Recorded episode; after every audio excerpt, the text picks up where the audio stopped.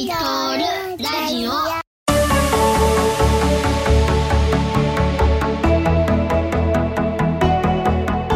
はい。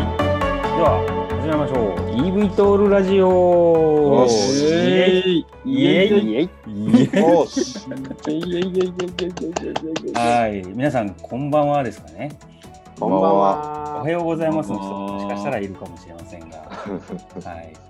えっ、と、ちょっと説明を最初に入れておきましょう。えっ、と、このコンテンツはですね、あの空の移動をもっと身近にしたいと、心の底から、えー思ってしまった、えっ、と、アッキー、ホーリー、ジミー、ヨッシーという、え4人のパパたちがですね、あの、新しい空の産業に対する興味、好奇心、情熱と語り合って共有してでそしてそれを伝播させていくという理念のもと集まって、えーついでに自分の好奇心を満たそうと夜な夜なあのほろ酔い加減に、えートークを繰り広げる時間でございます。よろしくお願いします。はい、よろしくお願いしおます。願いします。お願いします。さてねさてこうねネタバレするところ。今やっと寝たから。そうそう。やっと寝たからね、できるんですよ。え ー今10時26分の。ね。うん夜10時から。10時から、はいあの子供が寝てからよ。ネタバレです。2回目の収録ですけど、皆さんな慣れた？慣れた？慣れはしないよね。慣れはしない。探り探りですね。探り探り。う探りん探り。でもこれねテンション上げないとねあのアッキーの嫁にねまたあの怒られちゃう暗い前回くらい言われたのね。そうそうそうそう。何これって言われたからね。引く。テンション引くって言われた。確かにね。まあちょっと10時のテンションじゃないかもしれないけどまあほろ酔いってこともあるのでうん。まあぼちぼち始めていこうかなというところでございますはい。でえっ、と今日のテーマはですねそもそも EV トールって何々っていうことですのでうん。皆さんその解説をちょっとしてもらおうと思ってます。そもそもこのね、EV トールってこう、ラジオの、えー一応タイトルにも使ってるにもかかわらず、その説明を初回にしてないという、してない。してない、何なんだ、それはと。してない、これはいか EV ん。トールって何なんだと。ね。そうそう、ね空飛ぶ車なんですか？みたいな。そう、空飛ぶ車って何？みたいな、そんなんね、違うんですか？いっぱいこう、なんか疑問、はてなはてなはてなが浮かぶ人がいっぱいいるはずなので、この辺をちょっとね、わかりやすく、えー解説していこうかなというところですね。はい。はい。一応、What と How と Who と When を、えー、とみんなでこう共有していこうかなと思うんですけれども、じゃあ最初は、そうですね、What 的なところを、じゃあ、アッキーからはい。あいいいですかね？いいですかね？じゃあ、お願いします。行きましょう。じゃあ今日は EV トールって何の一つ目？What 定義みたいなとこからちょっと話をしていこうかなと思います。はい、お願いします。えー EV トールって EVTOL って書いてあって最初の一文字が小文字なことが多いんですけど、まあ何の略かっていうとエレクトリック・バーティカル・テイクオフ・アンド・ランディングの略ですね。まあ、直訳すると電動垂直離着陸です。なんで、うんまあその飛び方、うん電動でかつそういう垂直に離陸して着陸するって、まあ、そういう飛び方をまあ指してるんですけど、まあ、一般的にはこの V トールっていうと、まあ、ヘリコプターとかあのオスプレイとか、あと気球とかも入ってくるんだけど要は滑走路を使わないで垂直方向に離陸したり着陸したりできる、えー飛行機のことを指してますね。なるほど。ドローンもね。ドローンももしかし V トール。ドローンも V トールですね。タケコプターですよな。タゲゴプターですね。タケコプターがついてる人間も含め V トールかもしれないね。あれは V トールだなるほど。V トール小型ロボットですね。ちょっとドラえもんがなんか一気になんかちょっと広角機動隊っぽくなっちょっとかっこよくなってる。でまあ一多くの場合はあの、まあ、アメリカの法規上の分類とかでも、まあ、ヘリコプターのことをあの専門っぽく言うと回転翼機って言ってで固定翼飛行機いわゆる飛行機羽がついてる飛行機のことを固定翼機って言うんですけど、まあ、V トールとか V トール機っていうと大体その垂直離着陸できる固定翼機のことを、まあ、指す場合が多いかなと、まあ、要は普通のヘリコプターとか、あの気球とか、えーではないちょっと変わった垂直離着陸できる飛行機のことを指す場合が多いかなと思います。で、まあ、もう一個空飛ぶ車っていう言葉も使われることが多いと思うんですけど、まあ、日本で多く使われてて、まあ、海外でも空、えっと、フライングカーとかって英語で言うことが多いですね。うん目になんか露出がね、最近やっぱりうん空飛ぶ車っていう多いですよね。キャッチーなワードがね、踊ってますよね。乗ってるよね。まあこの空飛ぶ車、あ、ごめん。あ、ごめん。大抵の人は、あの、バックトゥザフューチャーのデロリアンを思い浮かべるみたい。なるほどね。空飛ぶ車って聞くとね。デロリアンね。まあ、あとやっぱよくね、ドラえもんまた戻るけど、未来の世界に行くと、なんか車がふーって空飛んでることが多いから、うんなんとなくああいうのを思い浮かべる人が多いかもしれないですね。うんうんうんうん。で、この車の空飛ぶ車って言葉を最近広げたのは、実は経済産業省で、えっと、まあ、空の移動革命に向けた官民協議会っていう、あの官と民でこういう、まあ、EV トールですよね EV トールを世の中に広げていこうっていう活動をする中で、えっと、EV トールみたいな乗り物のことを空飛ぶ車っていう分かりやすい言葉で表現したっていうのが最近よくこの言葉が使われている理由かなと思います。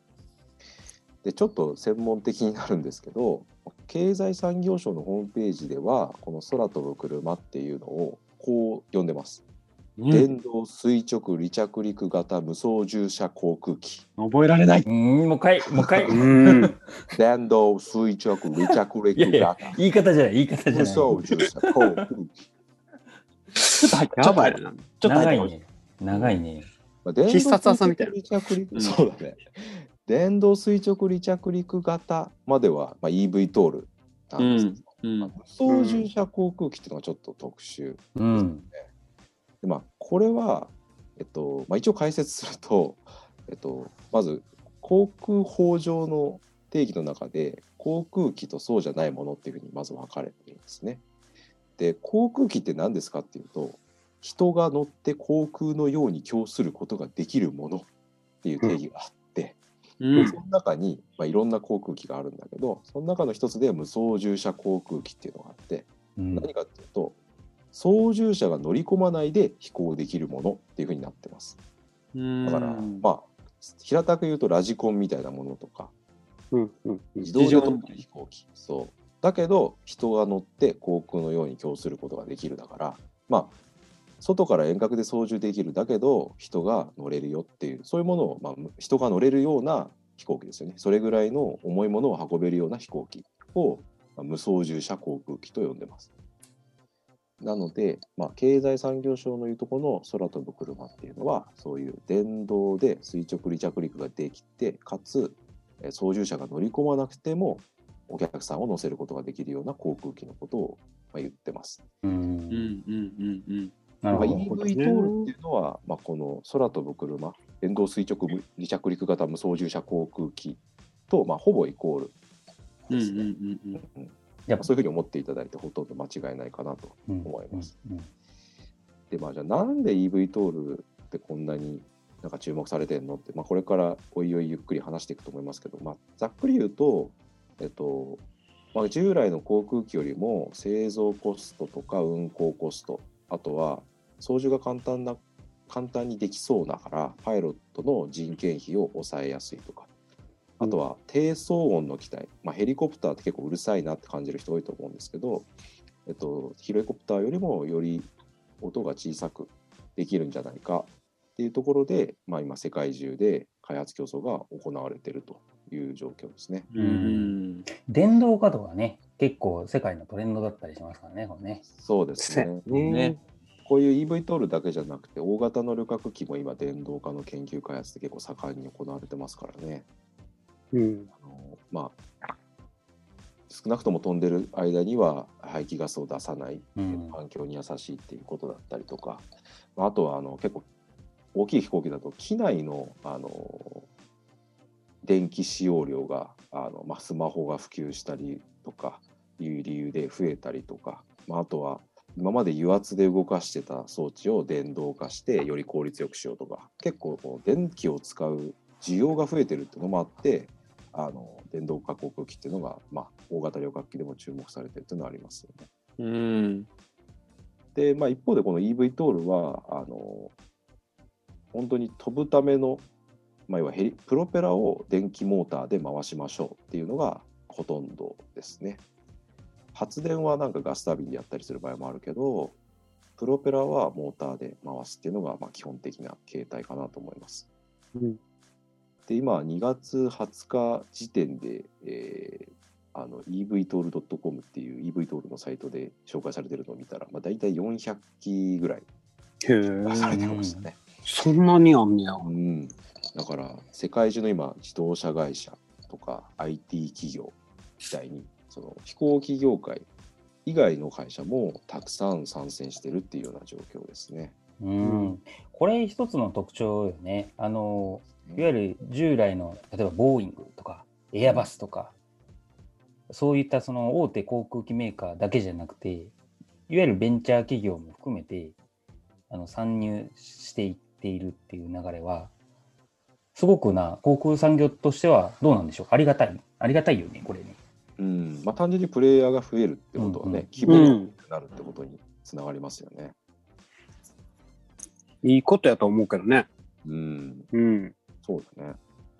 まあ、やっぱり今までの航空機とは違って、電動のコンポーネントとかバッテリーとか、あのうん。新しい技術が結構重要になってくるんで、あのまあ、そういうのを得意とする自動車メーカーとか IT 企業とかも参入機会があるっていうような感じですかね。なるほど。まあ、自動運転の車もそうですよね、EV とかも。うんうんうんうん。そうやね。最近なんかもう、ガソリン車もう作りませんみたいなね。何年以降は。っていう流れもできてきてるもんね。車を。ねそうなると、まあ、例えばね、アップルとか、あの Google とか、そういう今まで車作ったようなことがない会社が参入したりとかね、まあ、要は差別化する技術領域が過去の乗り物とまた違う。昔はハードウェア、えーうんうん。車だと例えばエンジンとか車体とかの技術で差が出てたけど自動運転の方はソフトウェアの技術で差が出てくるだからソフトウェア得意な人たちがいっぱい入ってきてるっていう構図だと思うんですねうん。EV トールもそうですよね今までみたいのうん過去まあ今あるあの機体そのものっていうのもまあすごく大事なんだけどえっとそれに加えてそのバッテリーとかエネルギーマネジメントとかモーターとかそういったところを得意とする人たちがより優位になってくる可能性があるとだからうんそういうのが得意な会社が、まあ、入ってきてるって感じですよね。うん。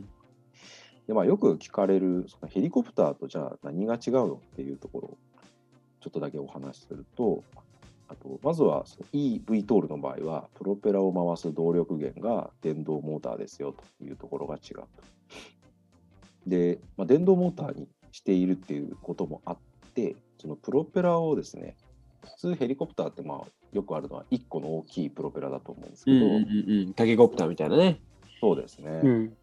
これを小さいプロペラをたくさん配置して、まあ、ヘリコプターと同じだけの、えっと、浮く力を得るとかそういうことがしやすくなってるっていうのがあ違う点かなと思います。で、まあ、ヘリコプターと違うようなプロペラ配置になると、まあ、ヘリコプターとはちょっと違う、えー姿勢制御その自分の姿勢飛行機の姿勢をこう安定させるための、まあ、制御の方法がいろいろ違ってきたりとかまあ、あとはあのさっきドローンの話があったけどもいわゆるドローンマルチコプターって言われるプロペラを複数配置したような機体ああいうのの技術をですね応用しやすかったりとかしますよね。でも分散化するとあのどこかのプロペラが1個止まっても安全に飛ぶことができるっていうそういう冗長化が冗長化っていうその1系統だけじゃなくて2系統3系統って同じような機能を持っておいてどっか1系統が壊れても他の系統でえー安全な飛行を続けられるとかそういう冗長化がしやすいっていうような特徴もあります。まあ、以上まとめるとですね、まあ v、EV トールっていうのは電動の垂直離着陸型の航空機のことを指します。で従来の航空機、まあ、お主にヘリコプターですねよりは、えーと低コストで低騒音低エミッション化できる可能性が期待されてます。でどういう特徴があるかっていうとヘリよりもより設計自由度が高い、まあ、いろんなローターの配置ができたりするっていう意味で設計自由度が高くて、まあ、これまで考えてこられなかったようなさまざまな形態の機体が今世界中で開発されてますよ。うん。まあ、そんなところが EV トールって何っていうところの、えっと、ざっくりとした説明になるかなと思います。これ、なんで今、こう、その、急にできてきたんだろうね。そうね。まあ、やっぱりドローン、まあ、いわゆるドローンのお進化によって、あ、違うな。あの、まあ、まず、ヘリコプターって結構複雑なんだよね。う。うんん。プロペラを、まあ、多分どこかでこの先おいおい話すことになると思う。あの、1回転している間にプロペラの角度をぐゆんぐゆん変えたりとかうん。して、あの姿勢を保ってたりするんだけど、あの、うんマルチコプターって言って複数のプロペラを組み合わせるとそういう複雑な機構がなくても姿勢を制御できるってことが、まあ、分かっていて、まあ、そういうことができる、えっと、コンピューターがあ安価に手に入るようになったこととかそういうことを達成できるぐらいの、えー出力密度を持った、えーモーターが、まあ、EV の普及なんかによってたくさん開発されうるよう。まあこういう技術の進化によって、えっとまあ、今までできなかったような機体が今まで、えっと、今までより安くできるようになったっていうのが、うんうんうんうんうん。今今やってきてる理由かなってなるほど。電池とモーターが電池ですね。いいと。うんうんようやく追いついてきたんやろね。昔から構想はあったけど、電気にしようっていうのが。うん。うんやっぱりだんだん技術革新で、モーターが軽くなったり、バッテリーが軽くなったりして、ようやく航空機に使えるような技術が出てきたってことなのかな。そうですねきっとね。まああの多分これもいつかどこかで話すんだと思うんですけど V トール自体の歴史も非常に古くて古いね。そうですね、うん。1930年代ぐらいから、あの構想自体は存在、まあ、20年代かなそう構想自体は存在していてもう長い長い技術開発の歴史があってなんいろんな機体ができては墜落したりとかあのうまくいったりいかなかったりしてきた過去がうん。ありますよね。うん。何回もだから V トールの、あの流行って多分あってまあ出てきては消えってなってたんだけど、まあ、今回も、まあ、そういう何回かあった流行の流れの一つかもしれないけど今までと大きく違うのはやっぱりそういう電動化技術のための、まあ、要素技術が整ってるっていうこととか、なるほど。そういうところがやっぱ今までとはその今まで過去あったあの V トール機のあの流行の時とはまた違うところ。人工知能ブームみたいですね。人工知能ブームね。今はもう第4次で、ね、クラウドがあり、うんうん GPU が揃いみたいなのがあるけれども、いろんな技術的な要素が、まあなんかハマってってるって、そんな感じなのかまあ、あとうんさ最後まで言い忘れてたけど、まあ V トール機といえばやっぱり皆さん思い浮かべるのは多分オスプレイですよね。な。うんうん。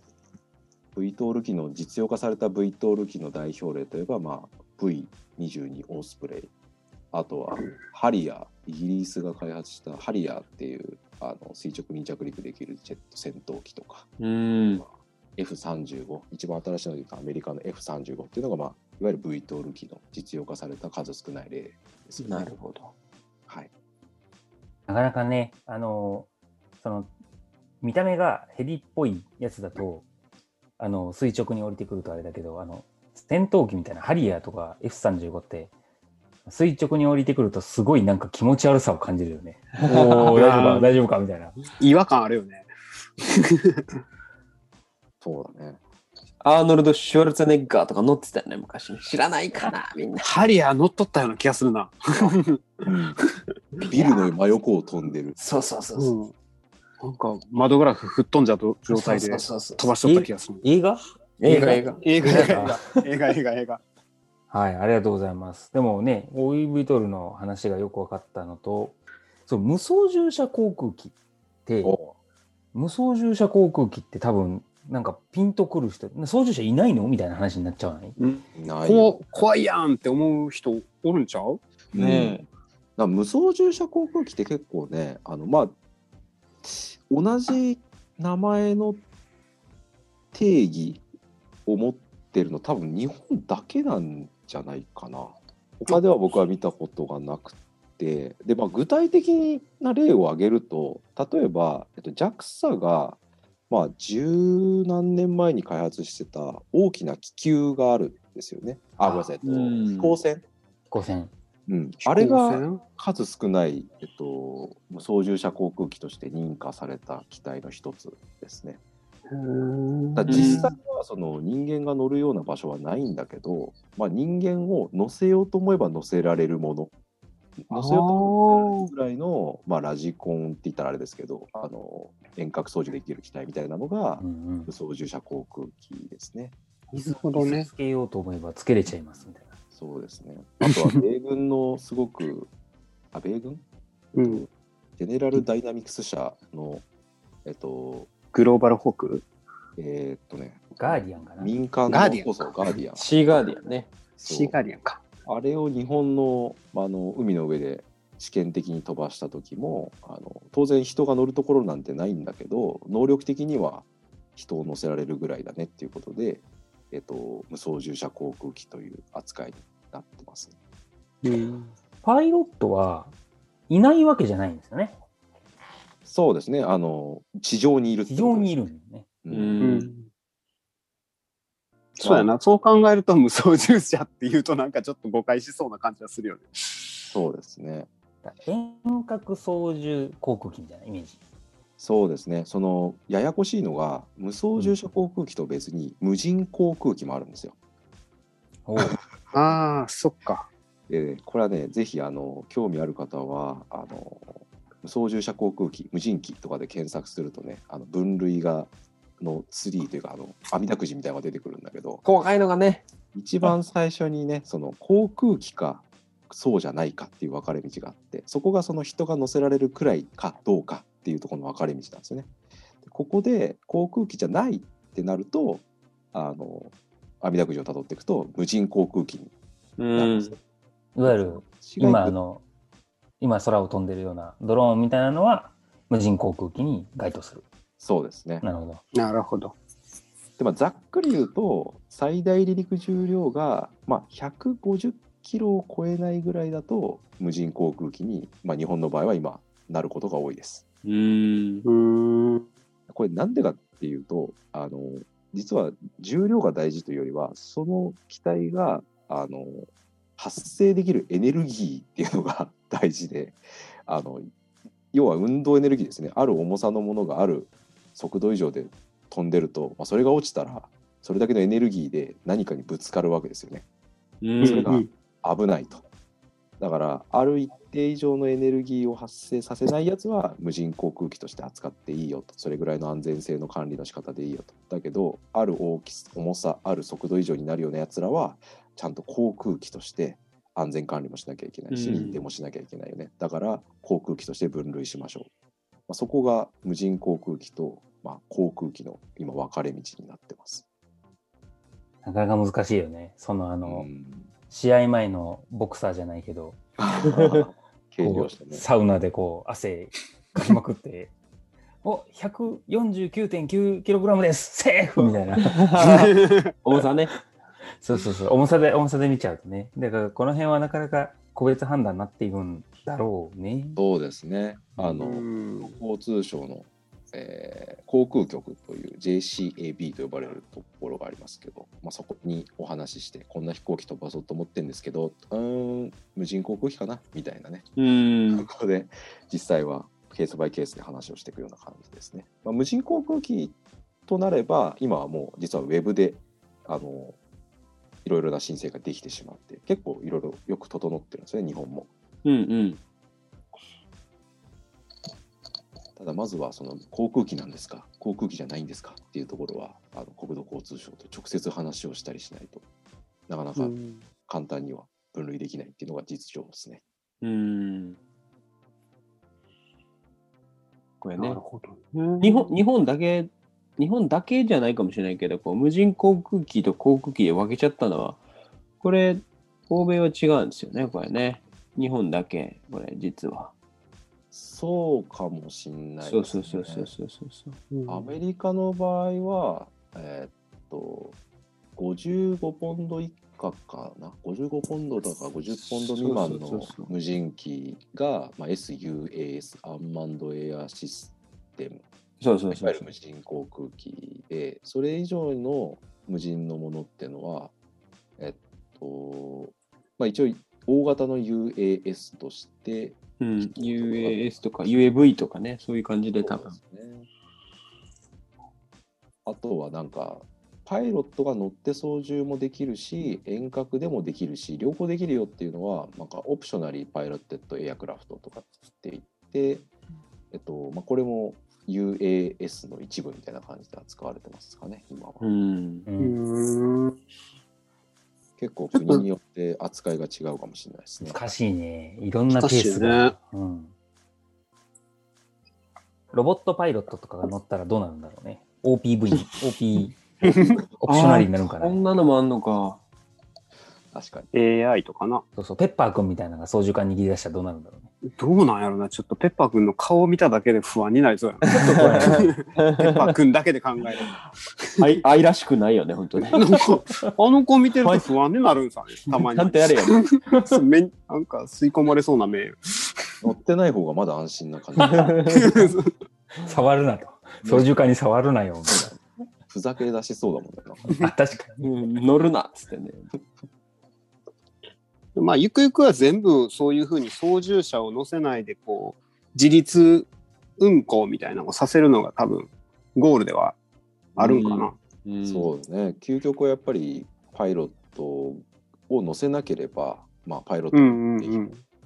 まあ、なくなるといえばなくなるからね。その方がいいんだろうね。あの安さっていう観点ではね。安さっていう観点で、ねまあ、安全面でも多分、機械の方がこう、ね、優れているようになったら、うん。そっちの方が間違いなくね、安全やと。ヒューマンエラーがほとんどやからね、航空機事故っていうのはやっぱり。そうだね。うん、8割。8割とかだっけ？8割ぐらい、ねそう、ヒューマンエラー、人為的な。まあでもそれは分かってはいるけど、やっぱりあの、なんだろうね、スポーツカーを乗り回すというか、バイクに乗りたい感覚みたいな感じで、こう自分が操縦して飛ぶっていう要素もちょっと残しときはしたい。うんうんうんあ飛ぶ純粋な飛ぶ楽しさみたいなのを。あそとはやっぱの、乗る側がねあのパイロットがいないってことにこうなどうしたらなれるんだろうみたいな まあ社会重要性とかって言うけどあの、うん、一般の人がパイロットの飛行機に乗れるようになるくらいこう一般化するってどうしたらいいんだろうみたいな課題はありますよね。ーうん。あの、電車とかバスが無人だったらもしかしてね、うんうんありえるかもしれないよね、これね。そうねうん、海ほたるとか入ってる？そうそうそうそう。あ、そうね。海ほたるとかまさに。うん。あ、あゆりかもね。そうだあ、ゆりかもか間違えた。海ほたる、そうだね。海ほたるはね間違えた。アクアライン上。ワークエアライン上の無人、無人店舗になってまう。ごめんごめん。ままあね、だかんゆりかもめもあの当時の大人はやっぱ怖かったんかな。ね意識せんと全然気づかへんよね。あの、ああれどこやったっけ？この間の八丈島じゃなくて、ごめん。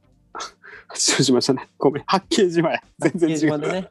あの、あったやん。無人のやつがちょっとオーバーランしちゃったりとか。ねああれ、ああいう事故がない限り、あれに恐怖を感じたことって今までなかった気がする。結構な頻度で乗ってたけど。あの、モノレール？そうかそうかねうん。やっぱ航空機となるとちょっと意識しちゃうよね。こうんう、人が乗ってないってなると、やっぱ事故とかが結構ね、目につくから。うん。そうだね。やっぱ事故が起きちゃうとね、あそういうリスクがあるんだってこう改めて認識しちゃう。うん。そうそうそうそうそ難しいよね。まあなんかオスプレイの、あ、まあオスプレイは違うか。オスプレイは違う。う。まあ事故があったらなんか怖いなっていうのが植え付けられるから、そうだね。まあその時にじゃあパイロットがいてどうなんや、変わるんか、結果が変わるんかどうなんかっていうのは、厳密に言えば分からんけど、事故のね、調査してんと。でもやっぱり人間的に、ね、なんか、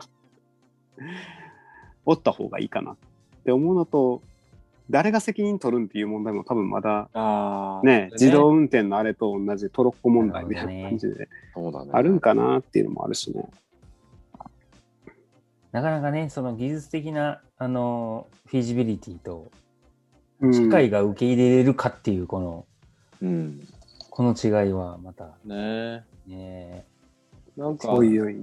最近だあのな NASA がそれこそ出してる論文みたいな、えっ、ととかでいくとなんか SIC って言ってセカンダリー・イン・コマンドっていう新しい言葉出てきてて。えー。へえ、ちなみに PIC っていうことあそうそう。パイロット次のやつね。そうそう。とパイロット・イン・コマンドまあ機長要するにそのうん。その飛行機の操縦の責任権限を持ってる人が、まあ、PIC で結局その人は多分1年とか2年かけて訓練して、えーいろんなミスをしないように、えーう動かしてるわけだけれども、えーその人が地上に降りてしまった場合かつ一人で何機も見るような場合にじゃあなんかオンボードあその、えー、と機体に誰もいなくていいのかって言われるとじゃあスチュワーデスさんいるやんみたいな CA さんいるやんみたいな。でもそうじゃなくて、多分なんかヘルプできる人みたいな、うそういうね、ん。概念も入ってきてたりしてて、いやあんま詳しく書いてないから、どこまで検討されてるのかよくわかんないんだけど、なんかね、そんなのもね、最近見ましサポートセンターみたいな。ね NASA セカンドインコマンドって検索したら、なんかセカンドインコマンドってそもそもなんか、日本語で言うとこの組織のナンバー2みたいな意味があるらしい。あそうう。ん。ガーバーさんっていうなんか、デュピティアドミニストレーターとおお姉さんが出てきて、マジセカンドインコマンド SOEC。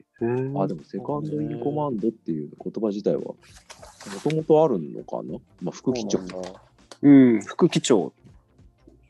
副機長、まあでも民間系とファーストオフィサーっていうの。そうだようね。ん副操縦士とかパイパイロットが PIC で、え？パイロットインコマンド、ファーストオフィサーって言わへん。あ、えー、そうまあ、あとはコーパイロットっていうのも。あ一般的やけどパイロットね。パイコパイね。うんね僕らあんまり使わへんけど、LINE とかやとファーストオフィサーって言わへん。うん言わへん。わからん。あんま詳しくない。でも、あれ、そう、パイコパイで思い出したけど、あの、コパイがロボットになるとかいうのはあり得るかもしれないね。あり得ると思ねう。うん。あり得ると思う相よ。相棒は、あの、シリですみたいな。ヘイシリみたいな。確かにね、まあ、運用マニュアル丸暗記してくれてる人がいた方がいいよね。確かにね。うん。ちょっと何言ってるか分かりませんとか言われて。その間にみたいな。その間にちょっと落ちちゃうみたいな。面白いな。何言ってるか。はい、じゃあ、そんなとこですかね。はいそんなとこですな。なるほど。じゃあ、ありがとうございます。これは次回ということで、あの、次は、で、で、何に使うの？みたいなところを話す感じでいいですかね、次回は。そうですね。はい。はいはい。じゃあ、一旦ここで、今回は終わりにして、また次回。はいはーい。はいありがとう。ございます。バイバーイ。バイバイ。今日はここまで。